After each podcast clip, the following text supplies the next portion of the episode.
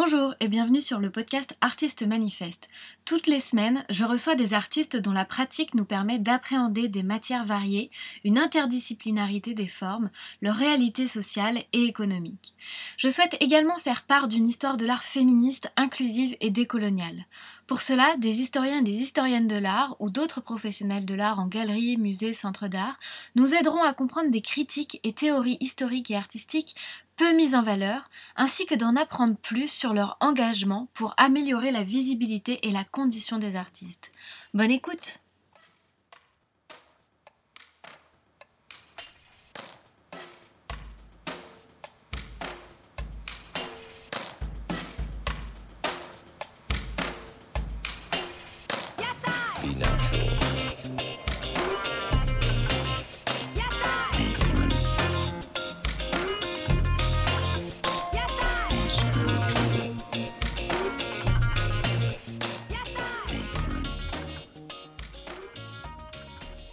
À travers cet épisode, je voulais d'abord vous faire part de mes questionnements actuels et ce qui m'a poussé à créer cette plateforme engagée. Avec le confinement, la situation des artistes a été plus que jamais mise en avant parce qu'il y a une urgence de longue date à reconnaître leur statut afin d'être encadrés par un régime fiscal et social solide. Le confinement est venu d'autant plus ébranler cette situation de précarité et des actions d'entraide et de soutien ont assez vite suivi. Par exemple, les amis des artistes. Dans cette démarche de soutien des artistes, j'ai souhaité développer ce podcast pour leur donner la parole et discuter avec elles, avec eux, de leur réalité. Vous le verrez au début, on le fait de manière plus ou moins renseignée, justement parce qu'on ne détient pas encore toutes les clés de compréhension et de déconstruction. C'est un travail laborieux dans lequel je me lance et je suis ravie de voir ma pensée évoluer au fil des épisodes que j'ai tournés. En gros, je présente un portrait de la précarité et de la débrouille. Il faut du courage pour être artiste et ces interviews vous en montreront différents degrés. Je vous spoile pas, mais on atteint un niveau d'admiration qui explose le plafond de verre. Dans cet épisode, j'ai discuté avec Darta Sider qui est une amie une artiste que j'ai rencontrée à l'université Rennes 2, où elle a été diplômée d'un master art plastique. J'ai tout de suite eu un coup de cœur pour son travail lorsque je l'ai vue exposer à la galerie Art et Essai de l'université. Ça doit faire quatre ans qu'on se connaît et j'ai pu suivre un peu de loin son parcours parce qu'elle est ensuite partie étudier à Paris.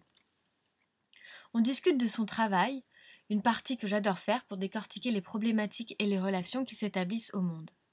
Et on a discuté d'accumulation et d'accélération, de matières plastiques, de pierres lisses et tendres, de montagnes, de roches métamorphiques, de sculptures du temps, de notre rapport au toucher et de nouvelles technologies.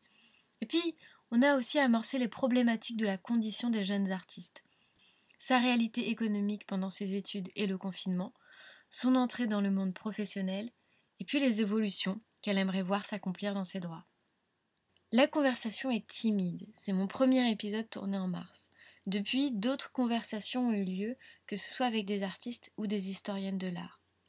Le but principal du podcast, c'est de vous emmener avec moi dans plusieurs directions. Parler avec des artistes, de leurs pratiques et de leurs conditions économiques notamment. Et aussi discuter avec des historiennes de l'art, des critiques, des galeristes, des doctorantes même, pour appréhender tout un tas de connaissances déconstruites en histoire de l'art contemporain et qui ont manqué à mes études. C'est pour cela que je vous parle d'histoire de l'art contemporain féministe, inclusive et décoloniale. Bien sûr, je ne me suis pas réveillée un matin en me questionnant sur ces choses. En 2016, lors de mon master en histoire de l'art et critique des arts, une figure déterminante de mon parcours a fait exploser un tas de mes neurones et d'idées reçues. Plus question de faire marche arrière. Ma réflexion est désormais profondément touchée par les théories féministes et postcoloniales, par l'art africain-américain et la visibilité des artistes femmes notamment. Il s'agit d'Elvan Zabounian, une professeure qui en a influencé plus d'un, plus d'une dans son parcours et qui ont attaqué leurs recherches sur des approches et des mouvements artistiques qui manquent de visibilité, comme les postcolonial studies ou encore les gender studies. D'ailleurs, j'ai accueilli quelques-unes ou quelques-uns de ses disciples et que j'ai hâte de vous faire écouter. L'une d'elles, et je garde le nom pour moi pour le moment, m'a quant à elle, sans le savoir, ouvert à la parité des identités femmes-hommes cis, bien sûr, mais aussi et surtout trans et queer. Autant vous dire qu'il y a 2-3 ans de ça, je suis rentrée dans un monde sans fin ni fond. J'ai donc fini par tout questionner.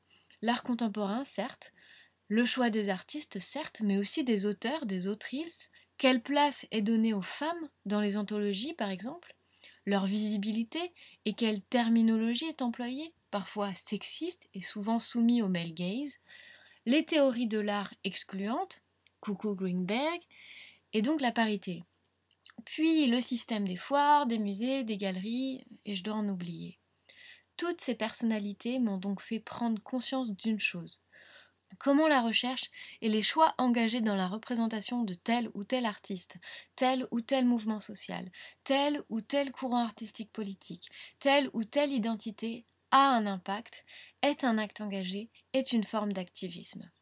Je n'ai donc pas la volonté de renouveler quoi que ce soit. J'ai plutôt pour ambition de regrouper les recherches qui ont déjà été faites, les actions, les associations, les personnalités qui agissent en ce sens afin de s'interroger ensemble sur ce que l'on perçoit de tout le système artistique contemporain et actuel.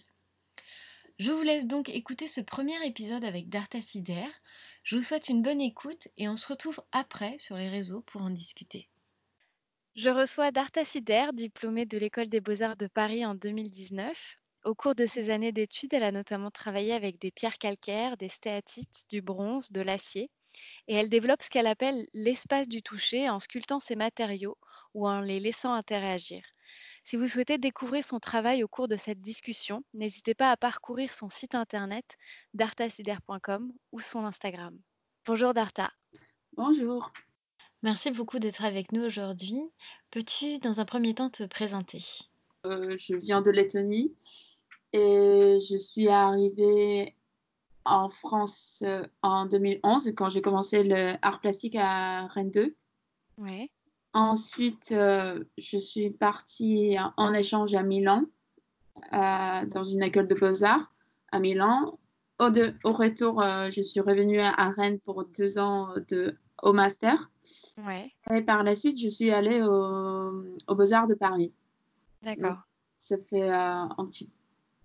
ouais, quelques années que je fais des études. Mais pour moi, c'était plus des expériences que j'essayais de varier et d'accumuler. Et de, ouais, de prendre de manières différentes dans chaque de ces, dans ces établissements euh, universitaires. Et aussi, en même temps, chaque, ouais, chaque été, et même pas, pas des étés, mais chaque, ouais, quand j'ai eu la possibilité, j'ai essayé de partir et de trouver des résidences.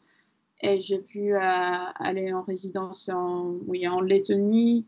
Mais là, la dernière, c'était plus, euh, euh, c'était la résidence au Luxembourg. Ouais.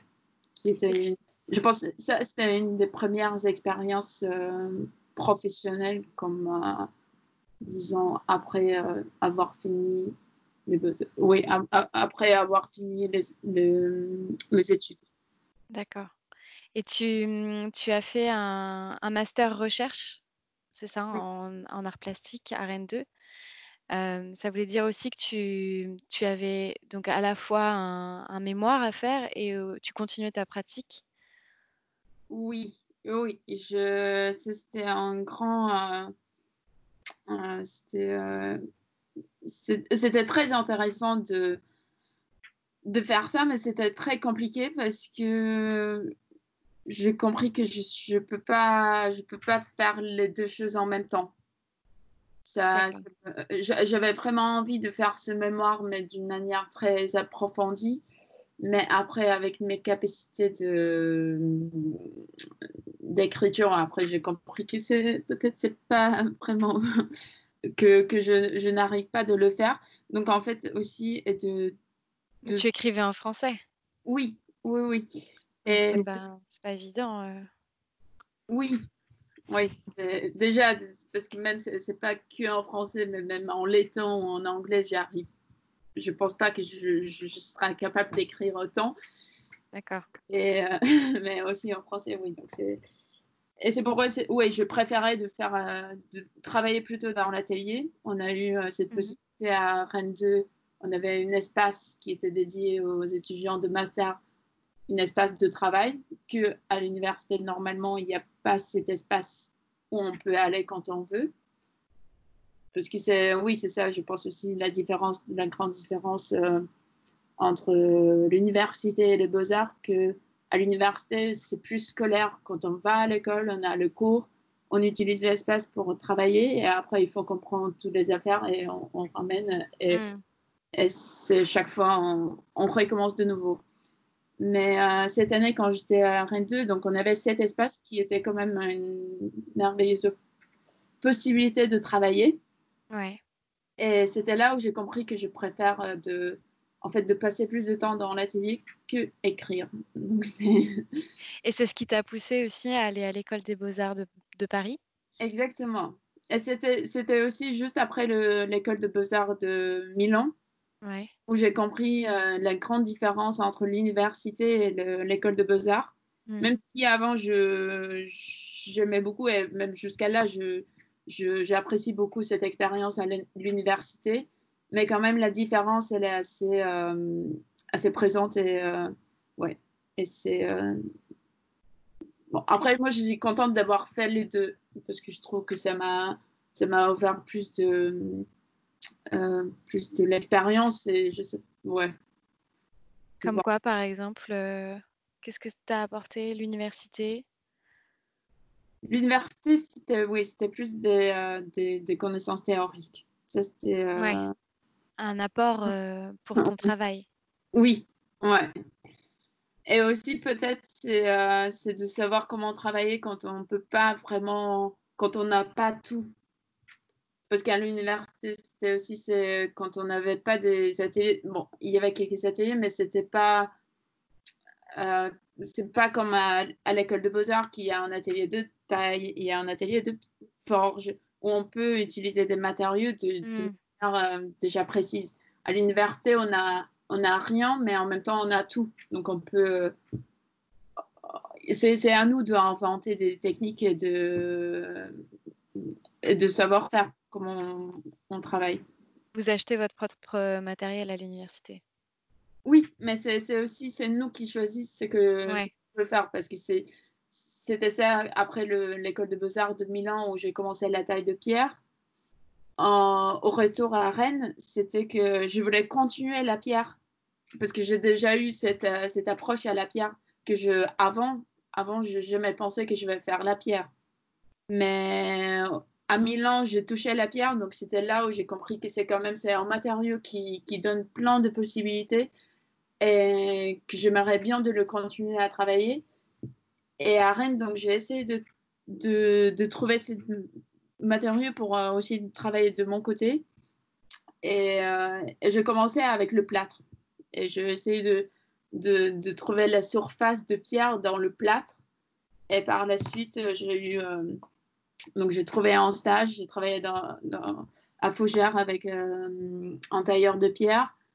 J'ai continué à. Ouais, donc c'est là où j'ai commencé à faire euh, mes sculptures aussi de mon côté euh, hors de l'université. D'accord. Et quand tu es allé à l'école des beaux-arts de Paris, donc, où tu as passé trois ans, c'est ça? Oui, trois ans et demi, oui. Tu es rentré dans un atelier spécifique qui t'a permis de développer cette pratique? Oui, c'était une des seules raisons pourquoi je, voulais vraiment aller ici à Beaux-Arts de Paris, parce qu'il y avait cet atelier de taille que je voulais, que je voulais continuer à approfondir la technique, mais c'est pas que la technique, c'est aussi de continuer à travailler la pierre, et de s'habituer à ce matériau et de voir comment, quelles autres possibilités je peux apporter pour, euh, oui, pour la sculpture de, à la sculpture, oui, oui, pour la sculpture de pierre. Tu, tu, as eu des profs euh, qui t'ont guidé, euh, qui étaient spécialisés aussi, qui sont artistes eux-mêmes et qui, qui, ont travaillé ces matériaux-là?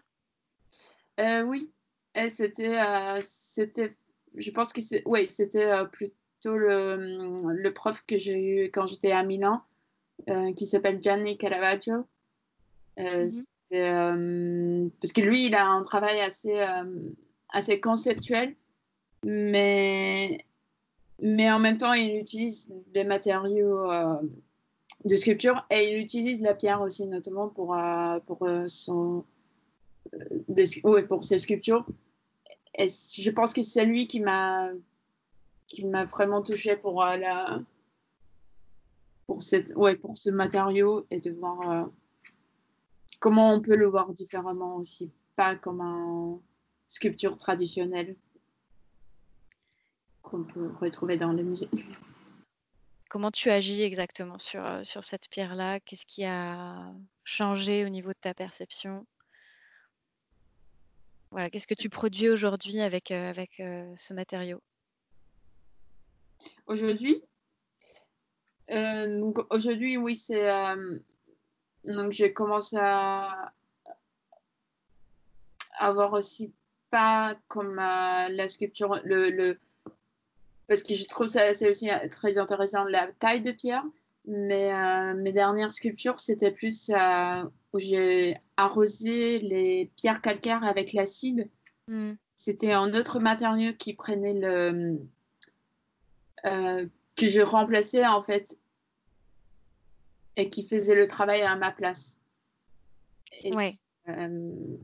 donc c'est oui, donc c'est de voir comment en fait les pierres peuvent être aussi comment la matière elle peut être enlevée différemment. Là, tu fais mention de euh, la pluie euh, d'acide, c'est ça? Oui, ouais, ouais. Et c'est, euh, ouais, c'est, un peu parce que le l'acide nitrique, c'est aussi c'est, utilisé, utilisé dans la gravure et dans lithographie, donc c'est aussi un peu comme de faire une une gravure dans le pierre, mais d'une quantité assez, euh, ouais, assez importante. Et mm. euh, oui, c'est comme la pluie qui laisse des traces et qui laisse la pluie acide, elle laisse des traces et c'est euh, c'est une sorte de gravure de naturelle. Et en fait, tu, tu, vas juste agir comme ça sur, sur la pierre. Tu vas juste verser en fait sur la pierre calcaire l'acide. Ouais. Et tu, tu, comment est-ce que tu la montres? Parce que finalement, elle reste brute avec ses, ses nouvelles aspérités. oui. comment tu, tu, la mets en valeur? Comment tu, tu fais en sorte qu'aujourd'hui, ce soit une œuvre Et après, oui, c'est. Après, sur, sur, la pierre, je mets cet acide. Après, je la travaille un peu aussi pour accueillir l'acide. Je, je, mets des, comme, comme des, euh, des espaces, euh, des parties qui sont taillées ou qui accueillent l'acide. Et par, euh, oui, et pour, pour le présenter, je le mets sur, sur, les, sur des roulettes. Et c'est pour aussi pour accélérer cette. C'est pour, oui, c'est pour montrer cette accélération et peut-être aussi accumulation comme, comme cette euh, acide qui vient sur la pierre et qui la creuse en quantité euh, assez importante. Et par, en mettant des roulettes sur des pierres, c'est comme euh, elle devenait aussi plus, plus légère et, et qu'elle puisse être déplaçable plus facilement. Donc c'est un peu cette idée entre l'accélération et accumulation qui va qui va pour, pour cette, oui, ces, deux séries, deux, deux, installations sculpturales qui sont assez proches et, et qui parlent oui, de cette euh, accumulation et accélération que dans, dans, le temps où on vivait avant. Aujourd'hui, euh, dans ces conditions, c'est un peu différent, mais. Euh, Qu'est-ce que tu entends par le temps d'avant? Ah, avant, je parle de avant mars. Je, comme ah oui.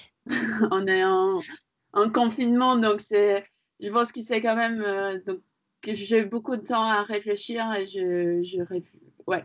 Donc c'est, un peu, ce moment c'est assez, euh, c'est très intéressant ce moment de, euh, c'est ce qui se passe en monde en ce moment en fait. Ouais.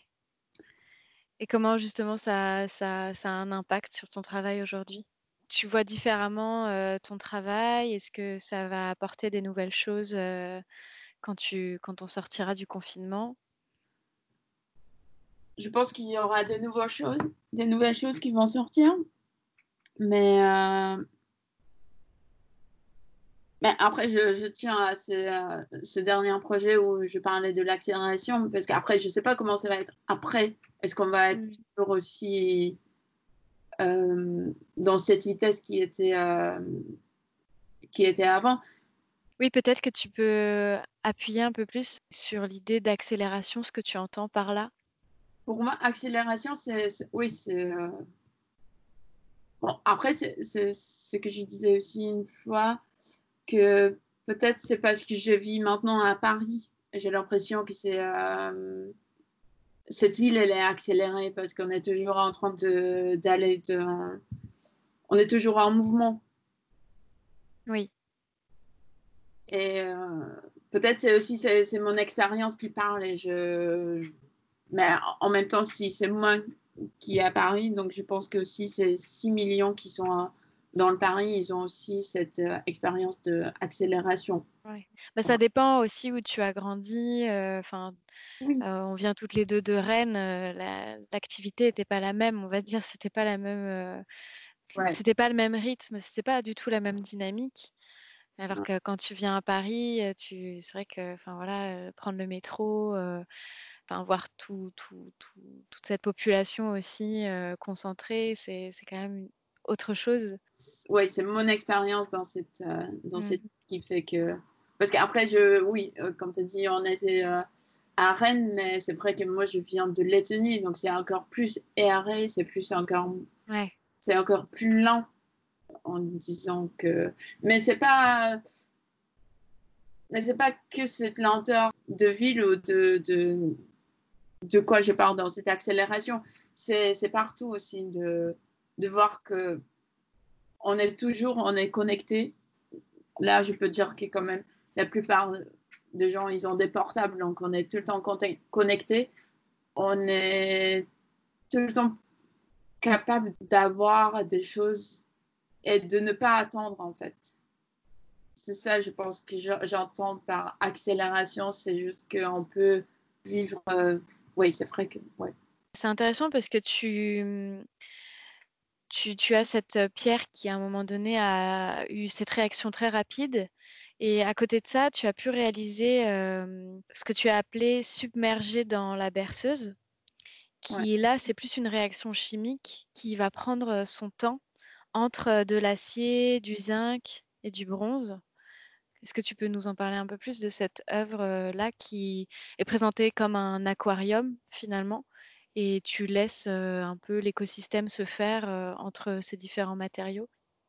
Donc c'est ce, travail de submerger dans, dans la berceuse, c'est le travail qui, dure dans le temps et qui appelle, bon, il est le début parce que c'est le moment quand je les mets les, les, sculptures dans, les aquariums et j'ajoute le vinaigre, le sel, de l'eau pour euh, créer une réaction à la fois qui, pour moi, c'est comme euh, créer un environnement naturel dont le sel et l'eau pour euh, faire penser à, à l'eau de, de, la mer.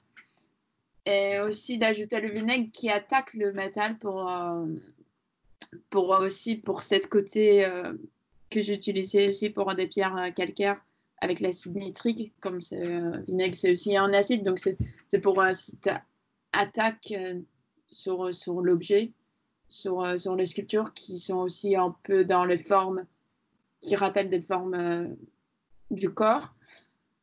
Donc en fait, c'est les laisser dans cet espace fermé et de voir comment ça évolue, parce qu'il y a toujours des cristaux de sel qui apparaissent, qui disparaissent, et c'est un peu, ouais, donc c'est ce temps qui n'est pas limité, mais cet espace qui est limité par et les conditions que j'ai créées, mm.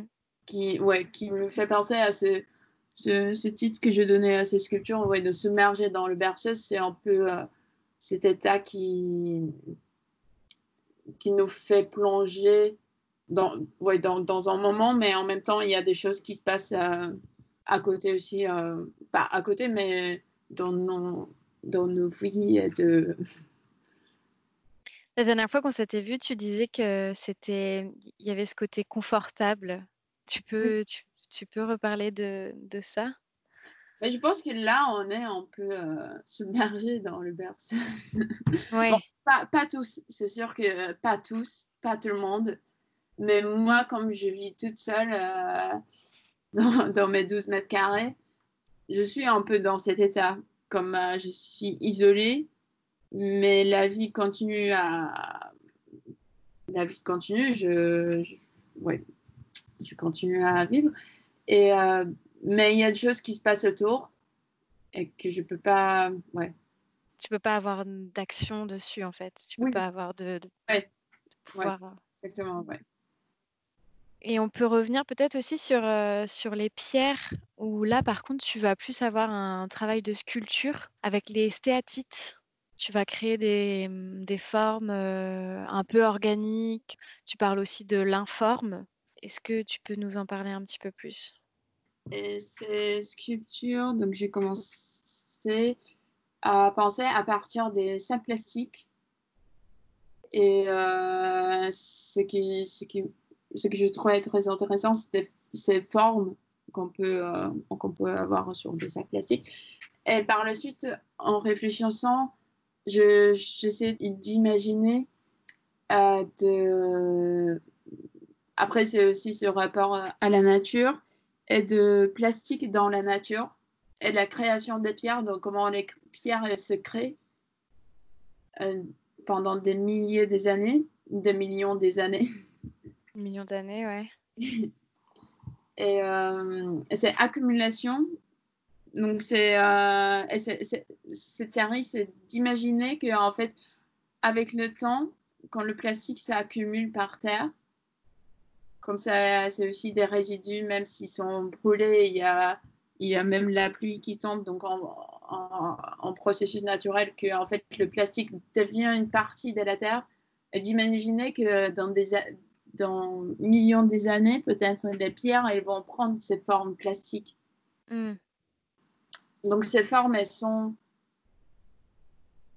pensées comme, comme c'est pourquoi j'utilise la pierre qui est aussi particulière, comme c'est la pierre savonneuse, la pierre stéatite, donc c'est un peu comme pierre talc. Elle a cette, euh, euh, comment dire, euh, elle a cet aspect, oui, t'es très tendre, peut-être on- au, premier, euh, quand on regarde, on pense pas que c'est une pierre, mais euh, d'utiliser cette pierre comme une, euh, cette pierre, euh, oui, donc cette pierre naturelle et de le rendre plus plastique. Ouais, en fait, tu vas, tu vas agir un peu comme les éléments naturels dans, dans les montagnes. Tu vas un peu les, les polir, tu Oui. vas créer des sortes d'aspérités et, et on va avoir ce côté lisse et en même temps vivant de, de la pierre. Ouais, exactement. Quand j'ai lu ton, ton mémoire, il y a ce rapport assez fort à la montagne, euh, à la cartographie, à la géologie, euh, aux différentes roches qui existent. Qu'est-ce qu'il y a comme roche? J'avais noté sédimentaire, euh, magmatique, métamorphique.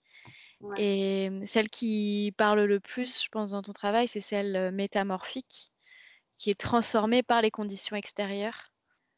Peut-être que tu peux nous en parler un peu plus justement de ce rapport à, Parce que à la montagne. Et...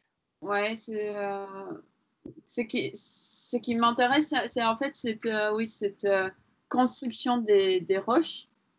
C'est aussi un peu comme la la création d'une sculpture qu'on peut voir comme euh, accumulation sédiment euh, oui de de, de de érosion. Donc en fait, c'est des différentes approches qu'on peut avoir euh, dans la nature même. Donc justement, pour reprendre cette idée de, de montagne, tu développes aussi l'idée de, de montagne sculptée et tu fais référence à l'artiste Alice Quad, qui est une artiste allemande et qui vit et travaille à Berlin et qui essaye de transmettre une perception de temps dans la sculpture euh, avec une sculpture en particu- particulier qui s'appelle euh, Pars Pro Toto, euh, qui date de 2017. Et elle parle du- d'un temps, d'une représentation du temps compressé dans des pierres qu'elle a taillées en forme de sphère. Et en fait, on voit différentes couleurs, les veines aussi, qui sont un peu la, métaphore du temps justement qui est compressé. Et, tout ça dans cette idée de, de pression, d'accumulation aussi de, des sédiments. Et donc cette idée de temps dans la sculpture, c'est une manière en fait d'observer des millions d'années dans, dans, une matière qui est la pierre.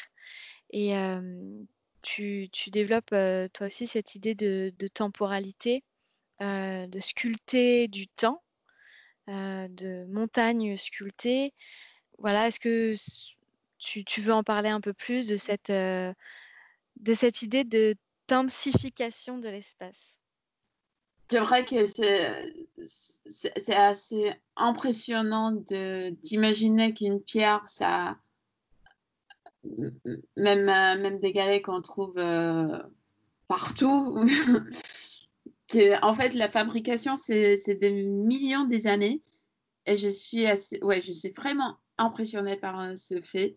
Et, euh, c'est quelque chose aussi tellement abstrait que je peux pas imaginer, mais en même temps, on a cette, euh, cette preuve qui est là.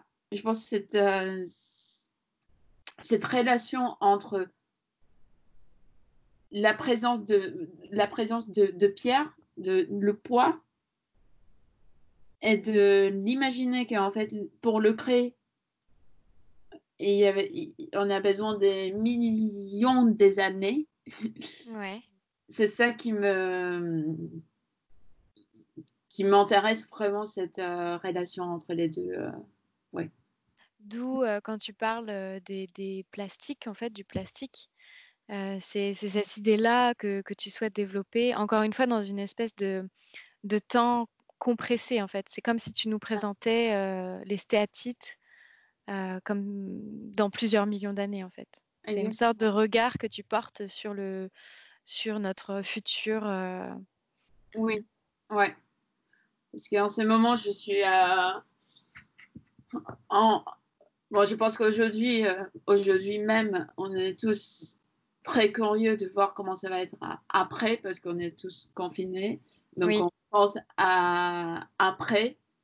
Et euh, en ce moment, je suis, oui, je suis intéressée d'imaginer le monde euh, dans des millions des années plus tard. Pas des millions, mais je ne sais pas même euh, dans quel temps, mais euh, plutôt euh, en temps abstrait qui n'existe pas encore. Mais bon, on a beaucoup de, de, de films de science-fiction qui, qui nous aident à ça aussi. Et, mais, euh, mais pour moi, peut-être c'est ce côté un peu euh, naturel qui m'intéresse, comment la nature, elle va être changée dans, ouais. dans des années. Est-ce qu'il y aura des changements, même si. Ouais. Mais d'ailleurs, c'est ce que tu me disais la dernière fois. Euh, tu as vraiment cette, euh, cette concentration, cette attention portée à la matière quand tu vois à côté, en fait, se développer des nouvelles technologies comme la touchable haptic technology, euh, qui, qui, pour moi est complètement irréel quand tu m'avais montré ça. je ne pensais pas du tout que ce soit possible. Et, et donc dans, dans, ce rapport euh, finalement au toucher aussi qui vient se, qui vient se mettre euh, dedans, puisque finalement on, on va, est-ce qu'on va pas aussi vers un monde immatériel? Oui. de plus en plus numérique, voilà. Et donc le fait que tu te penches aussi sur euh, la matière, c'est pour toi un moyen de, de toujours garder cette idée du, du toucher? Oui, parce que c'est euh, c'est aujourd'hui quand je me rends compte qu'en fait après ça va être vraiment beaucoup plus technologique que euh, c'était même avant. Quand je dis après, c'est après le confinement et avant c'est en mars. et je pense que le rapport au toucher aussi, ça va être changé. Et euh, je sais pas dans quel sens, mais mais je pense c'est le toucher, c'est de pour moi c'est aussi en oui donc c'est comme j'ai expliqué sur euh, de toucher une pierre, c'est de sentir des millions des années.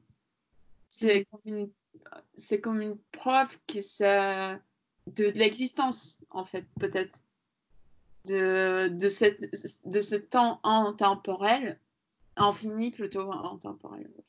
Et sans toucher, je pense qu'on est plus, on est suspendu dans, ouais, dans, comme il y avait le, travail de, Bill Viola, euh, qui s'appelle euh, Triptyque de Nantes, où il montre les trois vidéos. Il y a la, naissance d'un bébé, et euh, il filme l'accouchement d'une femme de, son bébé.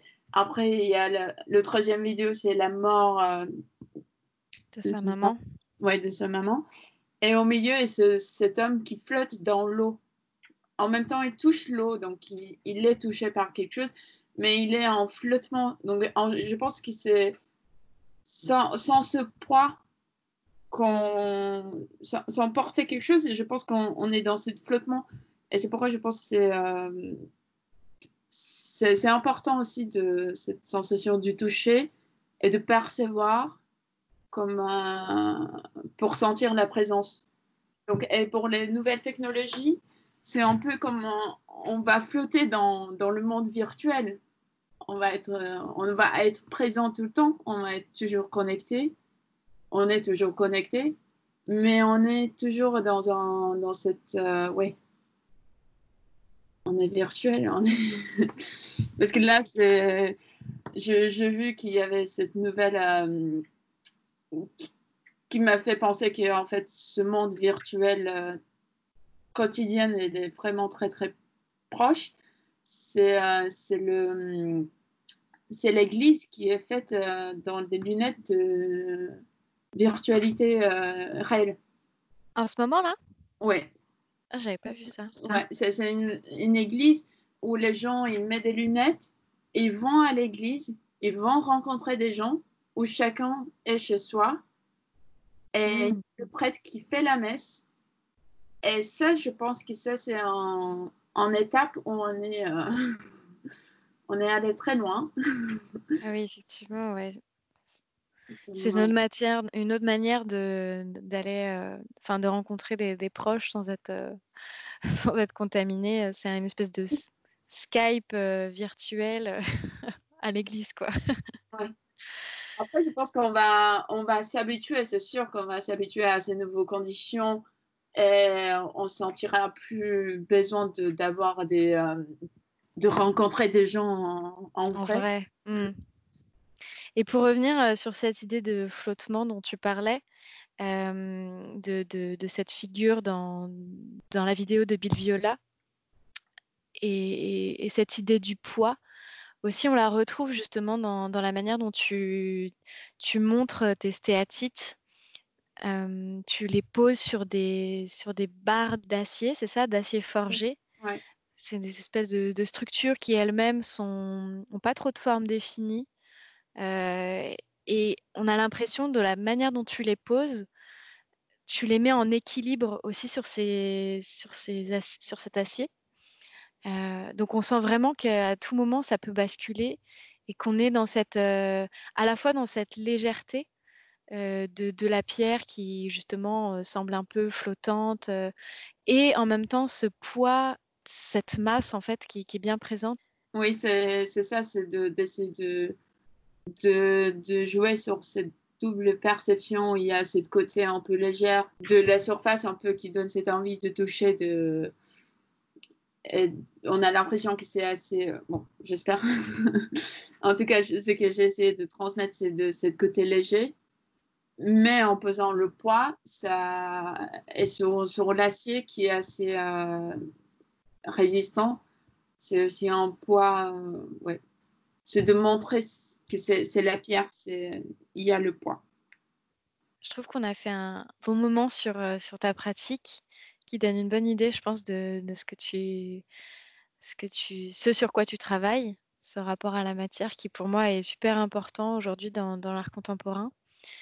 Euh, peut-être qu'on peut, on peut venir maintenant à des questions peut-être un peu plus, pas forcément politiques, peut-être si, en fait, politiques, et, euh, et qui ont marqué en fait ton parcours. Parce que c'est ça qui, qui, est intéressant aussi de, de parler pour toi en tant qu'artiste, d'autant plus aujourd'hui dans, dans ce monde confinement et, où, la situation est, un peu hasardeuse pour les artistes. Déjà, j'avais Une question qui, peut-être, enfin au niveau politique, ça n'a pas trop à voir, mais je voulais, je voulais savoir en fait, perçois-tu une différence de traitement, de jugement ou de perception vis-à-vis de la qualité de ton travail entre ta formation que tu as fait en art plastique à Rennes et celle à l'école des beaux-arts supérieurs à Paris. Est-ce que tu as l'impression que dans le monde de l'art, est-ce que tu as, tu as l'impression que ceux qui ont fait art plastique ne sont pas vraiment considérés comme des artistes, mais par contre, on donne vraiment la place à ceux qui, ont, qui sortent de l'école des beaux-arts et d'autant plus celle de l'école des, beaux, des beaux-arts de Paris? Euh, Bon, après, je, je pourrais dire ça vraiment dans dix ans, mais euh, parce que là, je viens de finir, donc je vais commencer, je, vais voir ça plus tard, j'imagine que, bon. Mais déjà maintenant, je peux dire que ça, j'ai eu quand même des différentes euh, approches. Parce que quand j'étais, j'étais encore à l'école de beaux-arts j'ai rencontré des gens que je connaissais pas et qui étaient dans le milieu de, de l'art parfois, je sais pas de dire que je suis aux Beaux-Arts de Paris parce que ça ajoutait un peu de, ce côté euh, ah oui, c'est Beaux-Arts de Paris, comme euh, tout est donné aux Beaux-Arts de Paris. Mais je ne crois pas que c'est ça le cas. C'est euh, juste les conditions qui sont, qui sont données, oui, qu'on peut travailler de manière plus libre. Et comme j'ai expliqué au début aussi, au, à l'université, c'est qui était. Ce qu'aujourd'hui je peux comparer, c'est cette côté euh, scolaire qui est assez présente mm. à l'université, comme on est, euh, oui, comme je disais, on, on, vient, on travaille là 4 heures et on, on, part. Après, on travaille bien sûr à la maison, mais c'est ce côté aussi euh, des rendus chaque deux semaines, des notes. Des notes, je pense que c'est pour moi, c'est les notes qui, mm. qui, qui donnent cette ouais, côté scolaire le plus. Et euh, par la suite, je considère pas que euh, on peut pas devenir des artistes si on n'a pas fait une école de beaux-arts. C'est pas du tout ça. Et je pense que c'est juste la, la motivation des gens et des possibilités que les gens ils, se donnent aussi par eux-mêmes. Même à l'université, je pense qu'on on peut développer un travail qui est très intéressant mais pas seulement avec euh, le, comment dire l'enseignement universitaire. Mais c'est pareil aussi aux beaux-arts même. A, je pense qu'il y a des gens qui ont fait des beaux-arts et après ils continuent pas. Et c'est, euh, je pense que c'est, c'est assez. Euh... D'accord. Mais c'est, je, je, je, moi je crois que c'est assez individuel.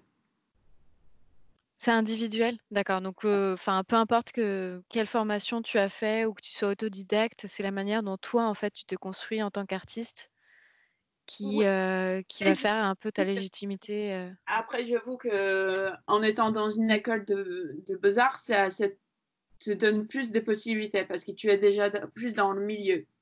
D'accord. D'ailleurs, à ce propos, euh, quand tu, es sortie de l'école, comment s'est déroulée ton entrée dans le monde professionnel au niveau des expositions ou des autres projets et aussi financièrement? Comment tu t'en sors en tant qu'artiste? Pour, euh, pour des expositions, donc je, pense que depuis, euh, depuis mon deuxième année, j'ai essayé de trouver des, des expositions ou participer dans des différents projets. Et là, je viens de finir en décembre.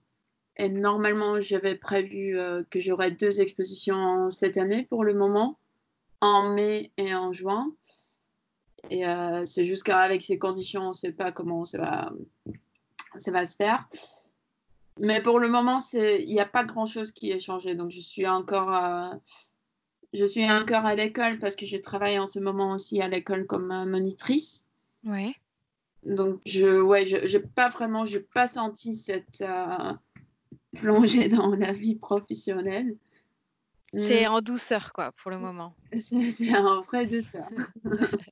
Oui, et ce que tu dis aussi, c'est qu'en en fait, tu n'as pas attendu la fin de, euh, de ta formation pour euh, faire des expositions. Oui. Tu as toujours été dans cette euh, volonté de participer à des projets, que ce soit étudiants ou même des appels à projets, euh, Ouais. pour déjà te professionnaliser un peu plus. Ou, Ouais. ça, ça a été. Ouais. euh, euh, c'est la même chose. C'est quand même si on veut euh, entrer dans ce monde de l'art, je pense que c'est aussi un monde professionnel. Et même si, si on est dans un autre métier, déjà si pendant les études on fait pas le travail, après on est obligé par passer par, par, par des étapes pour arriver, pour euh, faire quelque chose. Il n'y a pas vraiment un fin, c'est juste le continu où j'aurai plus de l'école, mais euh, je pense que je vais continuer à. Je vais essayer de continuer à vivre de la même manière comme j'étais à l'école. D'accord. De travailler à côté des petits travaux, de, oui, de, des petits jobs d'étudiants. Alimentaire, ouais. oui, d'ailleurs, tu, tu, tu, travaillais, euh, tu avais un emploi du temps qui devait être assez chargé, non? Comment tu, comment tu gérais ton temps entre justement ce job alimentaire et ton, ton temps à, l'université, enfin pas à l'université, mais à l'école des beaux-arts? D'ailleurs, est-ce que tu travaillais en parallèle de, de l'université? Oui, hein? Oui, oui, oui, j'ai toujours travaillé. Ouais. j'ai commencé à travailler quand j'avais 16 ans.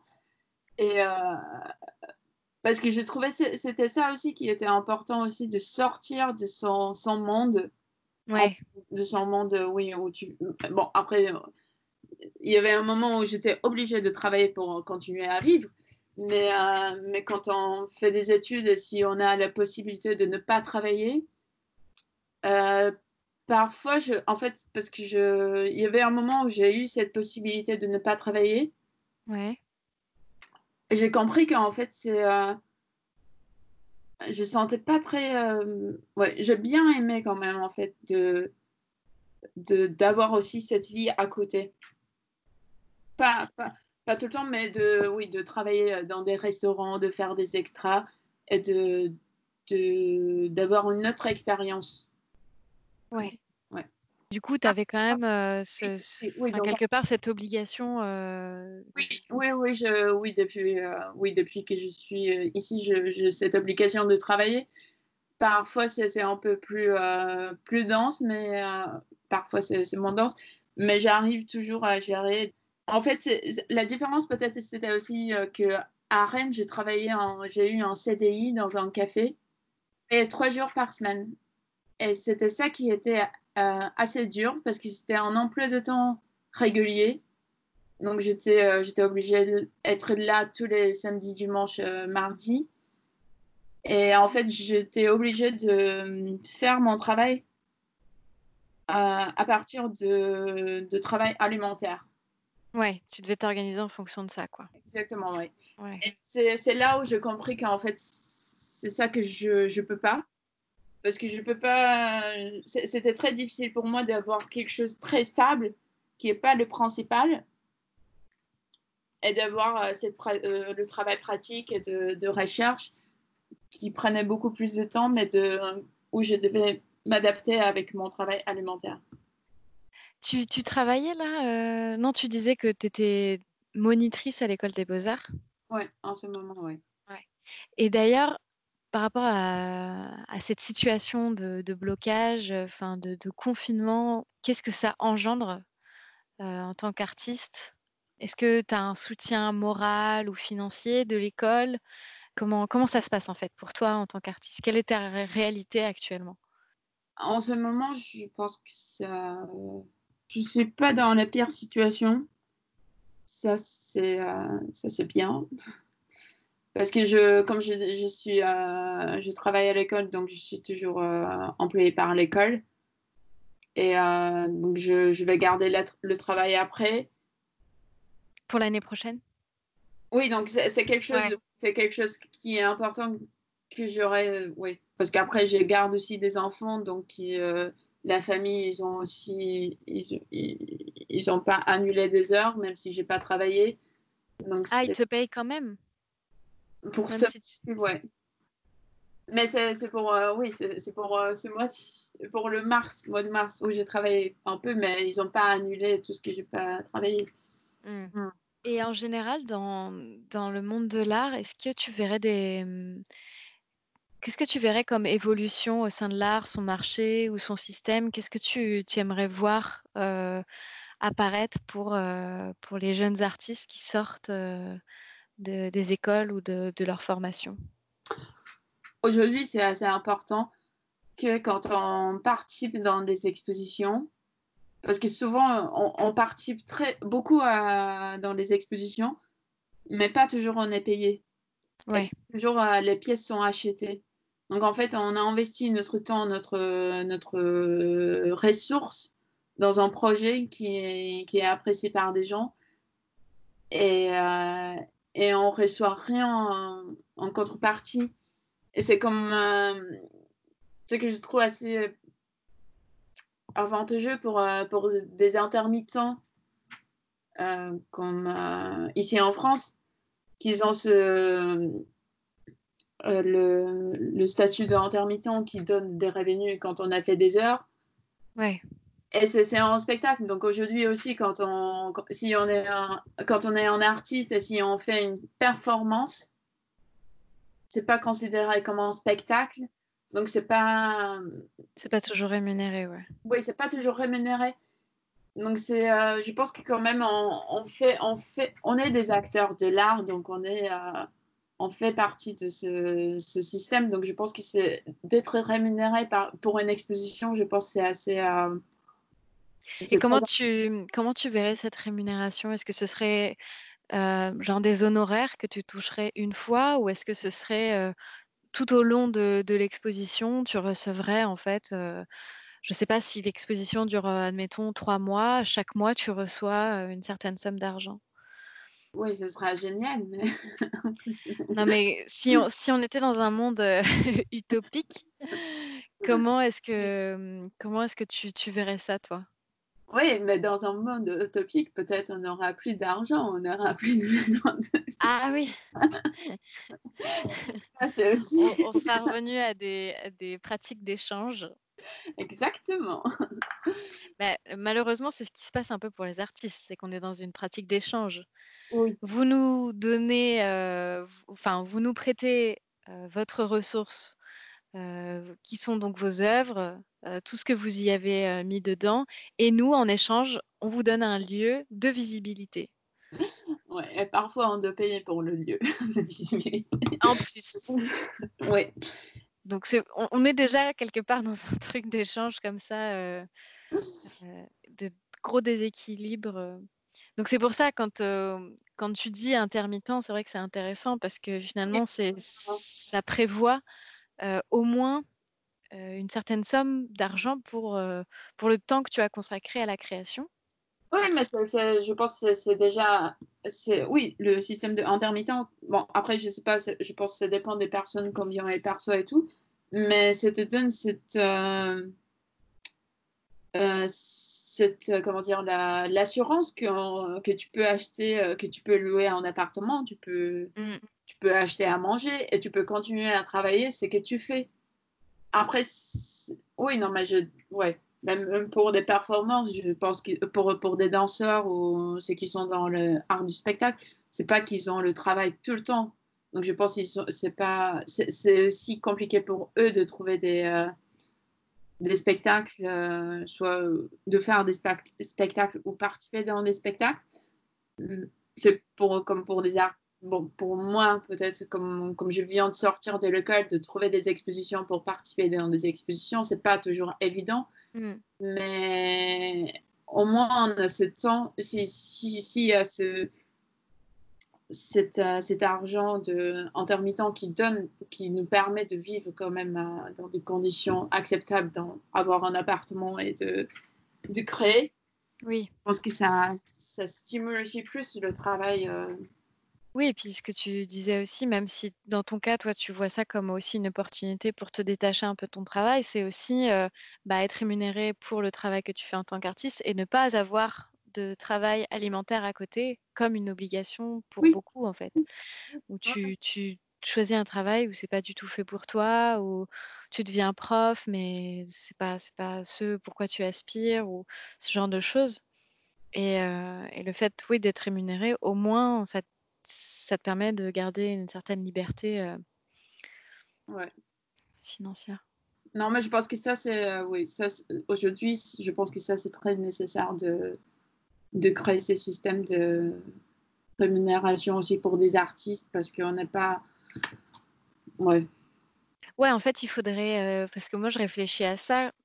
Euh, y a, quand tu fais des études de commerce, tu sais comment comment marche le système économique. Euh, mais nous, en tant que, enfin moi j'ai fait des études d'histoire de l'art, toi tu, tu, es artiste, mais en fait quand on sort de là, on est normalement euh, des, professionnels, que ce soit artistes, chercheurs, euh, écrivains, enfin voilà, on est, on est dans une perspective aussi de professionnalisation et de, enfin, voilà, de trouver un emploi, ou en tout cas quand on, est soi-même auto-entrepreneur, on, a une entreprise, on devrait avoir des cours sur ce que c'est le marché de l'art et comment ça marche.